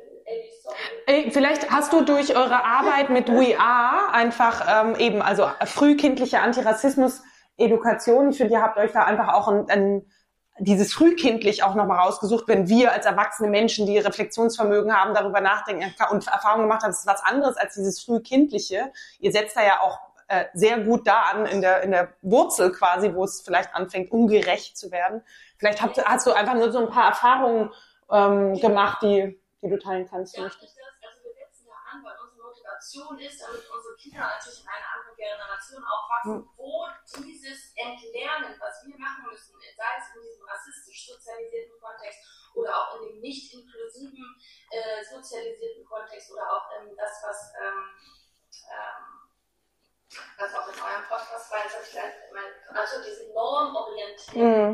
Ja. äh, Sozialisation, dass das aufgebrochen wird und eben die Kinder ähm, schon so daran geführt werden, dass sie gar nicht so aktiv entlernen müssen wie wir und dass sie es gar nicht, ähm, ja, sie ist, auch, ja. sie ist eigentlich direkt, also die, die Welt direkt vielfältig sehen können und nicht so wie wir vielleicht erstmal, ne, wie du sagst, so dieses Entlernen müssen. Ähm, genau. Ja, finde ich total, finde ich total spannend. Ich glaube, das ist halt so, also ne, wie du, wie du sagst, ähm, oder ich sehe das auf jeden Fall so bei uns in der Kita und ich überlege mir die gesamte Struktur, die dahinter steckt. Das ist so ein auch traditionelles System, was aufzubrechen ist. Und das ist mhm. halt nicht getan mit einem also es ist schön, wenn ein paar Eltern Bücher mit in die Kita bringen, die ja. eine andere Welt aufzeigen, aber damit ist das halt nicht getan. Ne? Genau, genau. das finde ich nämlich auch. Und es wäre auch immer schön, wenn man irgendwann einfach auch nicht mehr darüber reden müsste, sondern gar nicht, dass es immer separierte Themen sind, sondern dass es einfach sich integriert in ganz normal Handeln und in der Sozialisation, in der Haltung von jedem, eben der Erzieherin, die eben gar nicht äh, die Auswahl der Bücher im Blick hat, sondern ja. einfach jedes Buch und jede Handlung so selbstverständlich, grundlegend, inklusiv divers, ähm, ja, belegt ist oder ja. einfach so ist. Sarah, du möchtest, glaube ich, was dazu sagen, ja? Ja, ich wollte auch was sagen, weil ich das total spannend finde, was du sagst, Linda, weil ich beschäftige mich halt auch. Ich habe meine kleine Tochter, die ihr eben kennengelernt hm. habt, und noch einen sechsjährigen Sohn. Und deshalb beschäftigt mich das auch so extrem, weil ich das mal mir, ne, genau das, was du sagst, natürlich merke, dass ich bei vielen Sachen auch diese unconscious bias, weil ich mir ja. gar nicht bewusst bin, aber wo ich mich später dann in Situationen reflektiere und dann Wahnsinn, krass, das ist im Endeffekt darauf zurückzuführen. Und deshalb bin ich auch gerade dann, was Kinderbücher und solche ja. Themen angeht, sehr hinterher ne, und achte da total aktiv bei meinen Kindern drauf. Aber da ist es natürlich schwierig, sozusagen äh, das eigene System zu bauen, weil du stößt natürlich an die Grenzen, weil Kinder natürlich am meisten von anderen Kindern und in der Kita mhm. und in der mhm. Schule lernen. Und man dann eher, oder mir geht es zumindest so, eher manchmal schon so ein bisschen erschrickt, was die dann so als Grundlegenheit auch aus Schule und Kita mit zurückbringen. Ne? Ja. Und ich dann echt so kurz Schockstarre kriege und denke, ja, okay, Wahnsinn, das, das ist natürlich dann im Kleinen so total schwer dagegen anzugehen, sage ich mal. Ne? Man bringt es natürlich trotzdem so bei und tut sein Bestes, aber man stößt an die Grenzen, weil die Strukturen und das ganze System drumherum so anders ist. Ja. Das finde ich total toll, dass ihr das also genau, das ist der Aufruf, alle We Are zu fluten und die, die Trainings äh, zu nutzen. Ich würde, ich ja. würde auch gerne nochmal was sagen. Ja, Christi, Christine, hallo. Meine Kamera. So, ich bin hier nämlich jetzt äh, genau mit, mit Homeschooling und allem und deshalb kann ich mich eigentlich jetzt auch erst zuschalten. hallo. hallo, Christine war schon mal beim Morgensalon, ist Zeitgeistforscherin. Ganz wunderbarer Mensch wow. auch. schön, dass du dabei bist. Und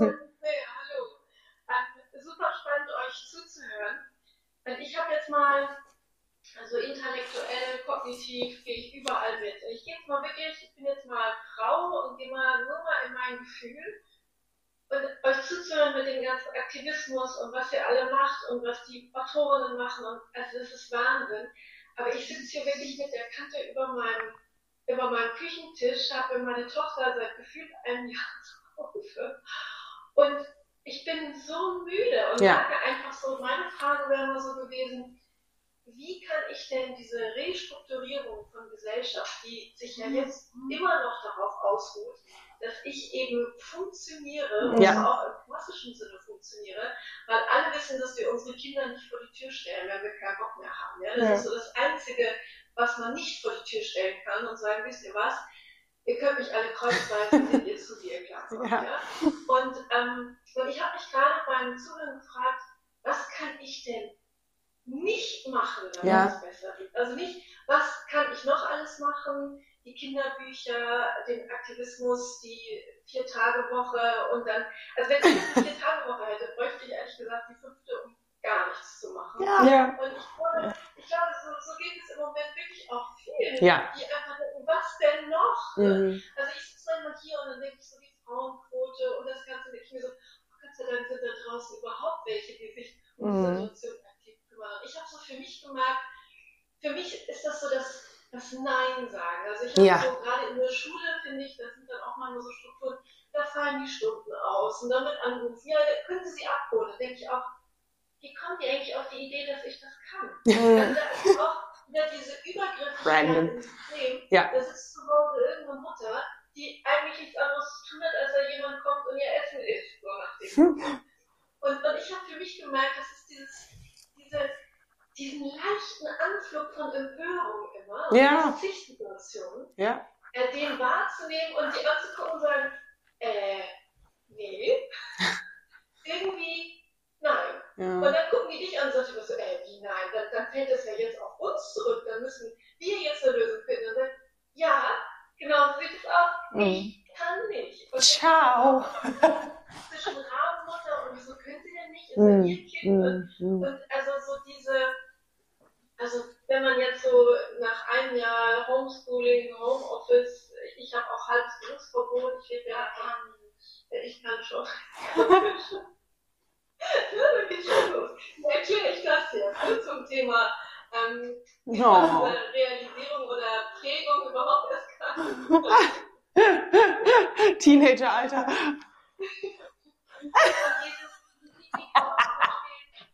dieses Moment, wo du, wo du deine eigene Erschöpfung wahrnimmst, Ja. wo du nicht immer nur denkst, wie kann ich erklärt Ja. werden, sondern wo du diesen Moment der Empörung von den Unverhältnismäßigkeiten wahrnimmst.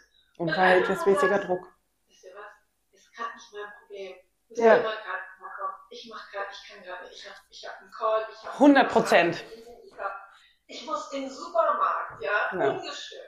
Also, da was mal fragen, wie das so Ja. eure Erfahrungen sind oder wie ihr so, was kann man nicht machen, damit es anders wird? Ja. Und Ja. von, was muss ich noch mehr machen?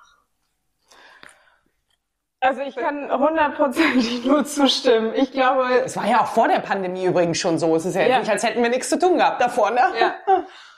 Ich kann, also hundertprozentige Zustimmung äh, vom Gefühl her, wie es mir auch gerade geht, einfach nur müde, erschöpft, wütend, Mhm. kann man, glaube ich, auch, also ich auf jeden Fall als Begriff nochmal noch mal rein. Empört. rein- Empört.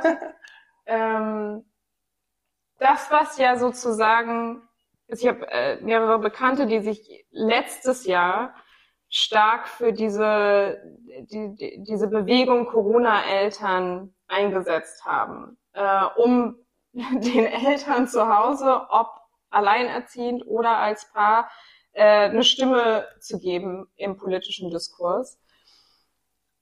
Und was sie jetzt sagen, sie sind zu müde und zu erschöpft, überhaupt noch weiterzumachen. Mhm. Und das ist ja eigentlich das, also das, was uns ja, oder mich zumindest total wütend macht, dass diejenigen, die eigentlich eine Lobby brauchen und die eigentlich eine politische Stimme brauchen, die sind zu erschöpft und zu müde und zu Mhm. abgekämpft zu Hause, weil sie gerade äh, Ja. acht Stunden Homeoffice plus Homeschooling plus Haushalt plus Kind ins Bett bringen plus Ja, allein vier Mahlzeiten. Ne? vier, Mal- vier Mahlzeiten kochen. Industrialisierten Zeit. Ich bin schon froh, dass ich das nicht äh, ernten und jagen muss. Aber ansonsten ähnlich, ja. Ja. Ja, ich, also ich glaube, oder was mir zumindest hilft, und du hast so unverhältnismäßigen Druck angesprochen, ist halt Ehrlichkeit darüber und äh, der, der Hebel, den ich zumindest habe, ist der Arbeitgeber. Ehrlichkeit zu sagen oder ehrlich zu sagen, es geht nicht. Das ist meine Grenze. Ich weiß nicht, wie das andere machen, aber bei mir geht es nicht. Homeschooling oder also unsere Tochter ist drei, aber Home Kindergarten mit einer Dreijährigen, die man nicht in die Ecke setzen kann und die macht ein Puzzle für sich alleine, sondern dauerhafte Aufmerksamkeit braucht. Ähm, plus Arbeit, plus dreimal kochen und ins Bett bringen, das funktioniert halt nicht. Und das ist, also habe ich wahrscheinlich auch selbst zum Teil zu wenig gesagt, sondern habe immer das Gefühl gehabt, ich weiß nicht, ob das euch auch so geht, aber das Gefühl gehabt, so, ja, das schaffe ich schon und das kriege ich schon hin und ich will bloß keine Schwäche zeigen. Aber diese Grenze ist halt erreicht. Ja. Darauf ruhen sich alle aus, dass das immer noch so, ich habe manchmal das Gefühl, das ist so eine epigenetische Prägung von weiblicher Bestimmung. Ja. Und dann kommt man selber kaum raus. Obwohl man merkt, dass man irgendwie völlig auf dem Zahnfleisch geht. Und ich weiß nicht, also ich merke das dann in so klitzekleinen Situationen. Ich will das jetzt auch nicht zu personalisieren, unsere Gespräch, aber ähm, ich werde von dem Vater getrennt und dann sollte er sie abholen.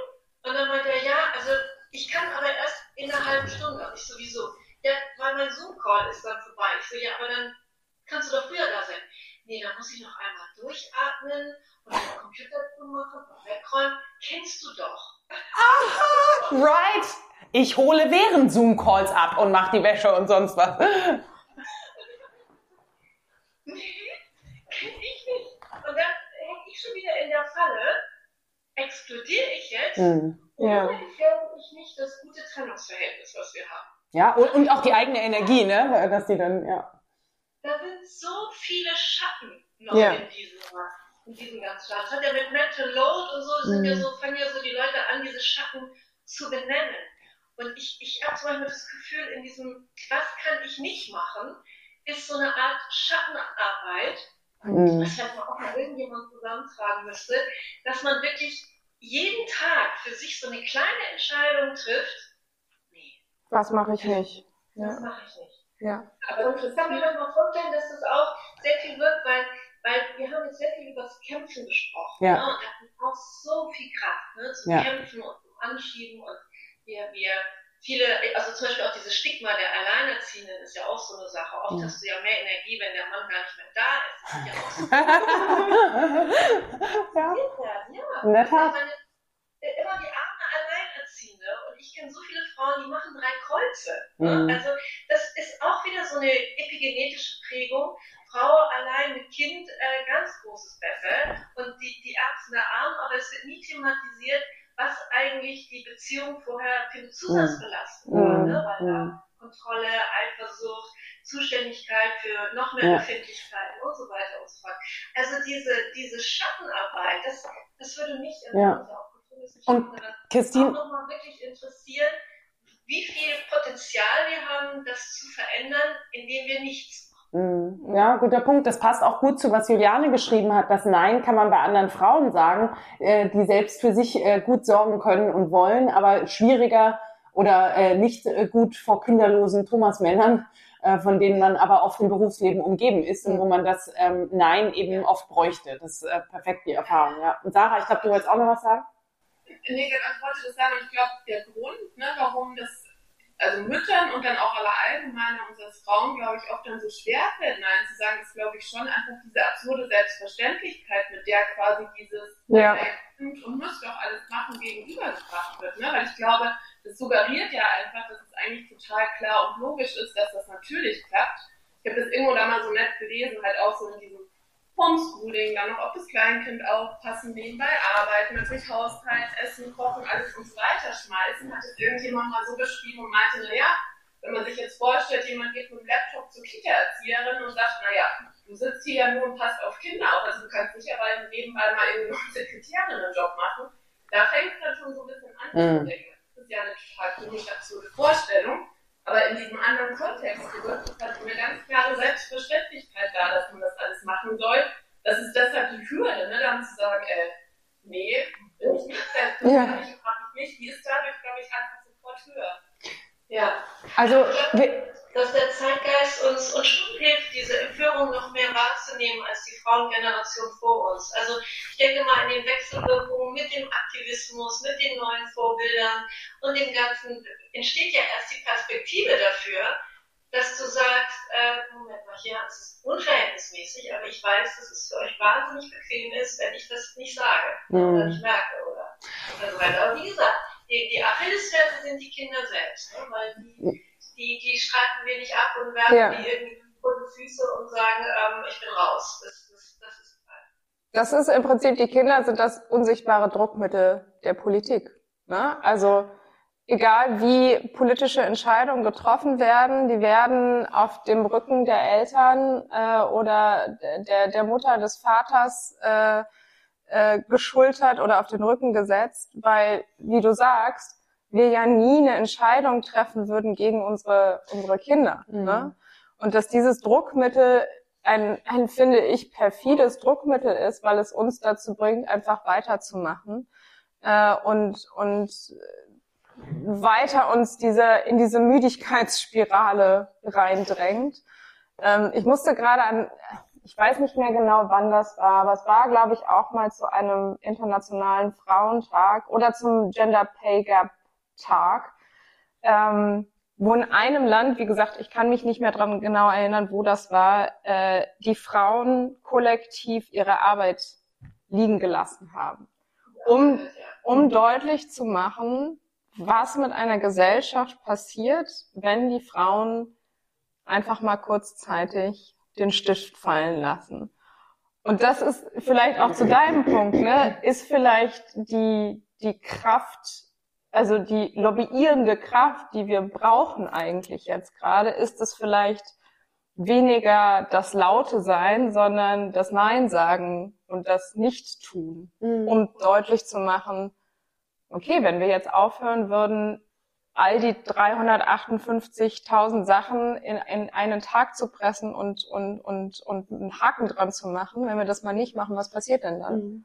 Ja, und wenn wir es mal auch nicht nur auf Kinder beziehen, sondern überhaupt auf uns Menschen, dieses, äh, und dann sind wir auch beim Thema Arbeit wieder, äh, das Bedienen der Norm, was überhaupt alles zu tun ist. Also wer hat eigentlich gesagt, dass das alles zu tun ist? Natürlich äh, eine gewisse Selbstfürsorge und äh, Essen und also so die, die unterste Pyramide, die untersten zwei Bausteine der äh, Pyramide, dass die bedingt sind, aber ansonsten der Rest ähm, erstmal nicht. Ich finde das ein sehr schönes Bild, was du reingebracht hast, Christine, dieses aus einer Empörung heraus auch etwas nicht zu tun, wo kann ich Nein sagen. Und das ist aber auch eine Form wahrscheinlich des Aktivismus. Jetzt haben wir das Wort, glaube ich, ein bisschen zu viel benutzt, aber ähm, des Aktivseins eben nicht aktiv zu sein. Also diese Umkehrung dessen ähm, finde ich auch ganz schön. Und ich würde auch immer die Lanze dafür brechen, ähm, im Sinne der der Self-Care es auch nicht zu tun. Jetzt nicht nur auf andere bezogen, auf Kinder und auf was man so zu tun hat, sondern wann kann ich bewusst entscheiden, wann, dass ich was nicht tue, weil sonst breche ich hier zusammen. Also das, ne, das ist manchmal ja rein energetisch, manchmal auch, sage ich mal, Mental Load, manchmal ist es körperlich äh, oder manchmal sind es alle drei. Ähm, das zu sagen, nee, es ist Schluss, ich muss mich, ich muss mich für gar nichts, ich muss mich auch nichts für nichts äh, zu, ähm, erklären oder sonst mhm. was und ähm, ja, das hat natürlich auch viel, und da glaube ich, greifen nicht nur patriarchische Strukturen, sondern Wirtschaftsstrukturen natürlich auch rein, dass wir die Idee etabliert haben in, in uns allen. Und deswegen ist der, der Thomas, den wir jetzt oft bemüht haben, halt auch so wichtig in dem ganzen Spiel, etabliert haben, dass wir nur wichtig sind, wenn wir etwas leisten und etwas beitragen im Sinne des ökonomischen oder Wachstumsbeitrag, wie auch immer. Und wenn ich dann noch was gegründet habe und dann noch das mache und dann noch das und dann ähm, habe ich es äh, gesch geschafft, was auch immer. Weil anders bin ich ja nicht genug. Ich glaube, dann sind da sind so ganz viele psychologische Themen auch, die da rein äh, mhm. spielen. Ich sehe Anna, du hast dich unmuted. Das sind ganz kleine Sachen. Ne? Das ist mir immer aufgefallen, wenn Kinder, wenn Frauen dann Kinder bekommen haben, also wenn die noch klein sind, allein die Frage, arbeitest du schon wieder? Mhm. Das ist so absurd. Sie ja. haben noch nie mehr gearbeitet in ihrem ja. Leben. Ja. Das müsste eigentlich heißen, du bist wieder erwerbstätig. Genau. Ja. Das sind so viele Schatten. Die da, dieses Unbewusste. Ich lasse mal die Anna kurz äh, zu. Äh, Anna wollte auch was sagen, ganz kurz. Du bist schon länger anmutet. Ich wollte eigentlich nur, also erstmal vielen Dank für die ganzen tollen Perspektiven. Ähm, ich äh, habe sehr viele Gedanken mitgenommen jetzt schon auf jeden Fall. Ich wollte eigentlich noch mal die Perspektive ein bisschen aufmachen, weil ich bin jetzt noch kinderlos, ne? Ähm, genau. Von dem her kann ich mir jetzt dazu keine eigene Perspektive bilden, kann dann nur irgendwie schlauen Frauen zuhören, die von ihren Erfahrungen berichten. Aber genau dieses Nein sagen erlebe ich tatsächlich ähm, auch im ganz normalen beruflichen Kontext. Ne? Und da habe ich immer das Gefühl, dass es tendenziell den männlichen Kollegen leichter fällt, zu einem vielleicht unliebsamen Projekt Nein zu sagen oder zu einer zusätzlichen Aufgabe Nein zu sagen. Und äh, ich sehe da schon auch jetzt im beruflichen Kontext ähm, eine große Herausforderung, sich selber dann auch einfach mal Grenzen zu setzen und da auch standhaft Nein zu sagen oder sich für eine Vier-Tage-Woche dann standhaft einzusetzen und sagen, ich möchte das jetzt machen. Ähm, und ich habe immer das Gefühl, dass ähm, ja, dass das tatsächlich Frauen oft und mir selber auch schwerer fällt, wie vielleicht dem männlichen Kollegen oder dem Thomas, der dann ganz klar auf die Projekte setzt, die ihn persönlich auch weiterbringen, wo er vielleicht bessere Karrierechancen hat und die unliebsamen Projekte bleiben dann irgendwie liegen, die aber vielleicht genauso wichtig sind. Ja, und ähm, wollte ich nur noch als Perspektive mal teilen, mhm. weil dieses Nein sagen total, also fand ich ein schönes Bild, das sich aber durch alle Lebensbereiche und eben halt nicht nur auf das, das Kindthema, finde ich, bezieht wollte schon mal teilen, auch ja. sich gucken, dass es dass ja. es auch so geht. Äh, ja, genau. absolut. Ja, vielen Dank, ihr Lieben. Äh, das waren ganz viele wunderbare Beiträge, die uns in einen äh, schönen Dialog gebracht haben, mm, weil wir uns jetzt dem Ende neigen unserer Zeit und unseres gemeinsamen Morgens. Ähm, habe ich noch ein Zitat mitgebracht und das schließt sich gerade ganz schön an von Melanie Klein, die eine sehr außergewöhnliche ähm, jüdische Psychoanalytikerin war, die sich auch viel mit der Psychoanalyse des Kindes äh, bereits 1932 auseinandergesetzt hat. Und ich finde dieses, ähm, ja, diese äh, Beobachtung ihrer Arbeit, ähm, diesen Satz oder zwei, passen ganz gut zu dem, was wir gerade gesagt haben. Ähm, man muss Kleins Theorie nicht wortwörtlich ne nehmen, um zu erkennen, dass diese zwar ungewöhnliche, aber sehr hilfreiche Darstellung des psychischen Reifeprozesses wertvoll für uns ist. Den Drang, Menschen auf das zu reduzieren, was sie für einen tun können, Milch geben, Geld verschaffen, glücklich machen, anstatt sie in ihrer Ganzheit als vielfältige, oft schwer fassbare Wesen zu betrachten, müssen wir in unserem eigenen Gefühlsleben oft schmerzlich feststellen. Mit Kleins Hilfe können wir lernen, dass es zu einem nie ganz abgeschlossenen Prozess des Erwachsenwerden dazugehört, mit der ambivalenten Natur jeder Beziehung zurechtzukommen. Ja, ich fand das, äh, ich finde das ganz äh, schön, weil es auch diese Ambivalenz auch nochmal ähm, aufgreift, dieses, ja, man selber ist halt auch vielschichtig, unsere Gesellschaft ist vielschichtig, Menschen sind vielschichtig und wir sind einfach oft schwer fassbare Wesen. Ähm, ja, mit diesen äh, möchte ich äh, so den Morgensalon langsam schließen. Äh, liebe Isa, ich danke dir sehr, sehr, sehr, dass du da warst. Ich übergebe dir aber gleich äh, als allerletztes Wort. Ich danke euch, die sich alle mit ähm, dazugeschaltet haben, mit diskutiert, mit gedacht haben. Oder manchmal sieht man ja einfach auch den anderen beim Denken zu. Das ist auch mal äh, ganz gut. Äh, alle, die schon beim Morgensalon waren, wissen, dass ich immer in drei Punkten äh, zusammenfasse, was so die in Anführungsstrichen Key Takeaways sind, die Impulse zum Mitnehmen äh, für jeden, ähm, ja, jetzt in einen ganzen Tag hinein, anstatt ähm, leicht angetrunken ins Bett, sondern und ähm, Isa und ich haben uns über diese Punkte vorher äh, Gedanken gemacht und natürlich kann man, können wir dabei nicht alles äh, abgreifen, was jetzt diskutiert wurde. Aber ein äh, Punkt ist es, wir haben viel über Vorbilder gesprochen. Der erste wäre für uns, sei dir selbst ein Vorbild gar nicht nur das Vorbild aufs Außen zu beziehen, sondern auch aufs Innen im Sinne des mich selbst zu ermutigen und inspirieren, mir selbst eine, eine Mut- und Inspirationsquelle zu sein. Der zweite Punkt ähm, hat mit dem Thema Druck zu tun. Auch da haben wir darüber gesprochen, auch den zum Teil sehr unverhältnismäßigen Druck. Sei es, weil wir zu oft Ja sagen und nicht Nein, oder sei es, weil wir einfach zu viel tun und zu viel erreichen wollen. Und hier ähm, war so der Punkt, den haben wir zusammengefasst auf Zähme einen unverhältnismäßigen Druck oder einfach Druck, einfach durch Ehrlichkeit. Was ist jetzt die ehrliche Antwort auf eine Situation, was ich jetzt gerade an Kapazität vielleicht auch habe? Und ähm, der dritte und der ja auch, der sich übrigens auch durch alle Morgensalons durchzieht, durch alle guten, profunden Gespräche, finde ich sowieso, ist, lass Empathie dein Antrieb sein. Das finde ich sehr, sehr schön, weil dann üben wir es uns selbst gegenüber wahrscheinlich, wie auch anderen Menschen gegenüber, auch kurz innezuhalten und zu sagen, Moment, für wen passt welche Situation eigentlich? Insofern, Isa, dir vor allem gilt ein großer Dank, dass du da warst. Und weil wir gesagt haben, dass wir dem Center of äh, Intersectional Justice von Emilia Ruig ähm, auch die Einnahmen dieses Morgensalons spenden wollen. Also danke, dass ihr da auch alle mitgemacht habt ähm, beenden wir auch mit einem Wort von ihr aus ihrem Epilog im Buch. Den darfst du jetzt vorlesen. Danke, Elli, und danke, ja, dass ich äh, hier sein durfte und mit euch Gedanken teilen durfte und diskutieren durfte. Es war ein sehr schöner Morgen.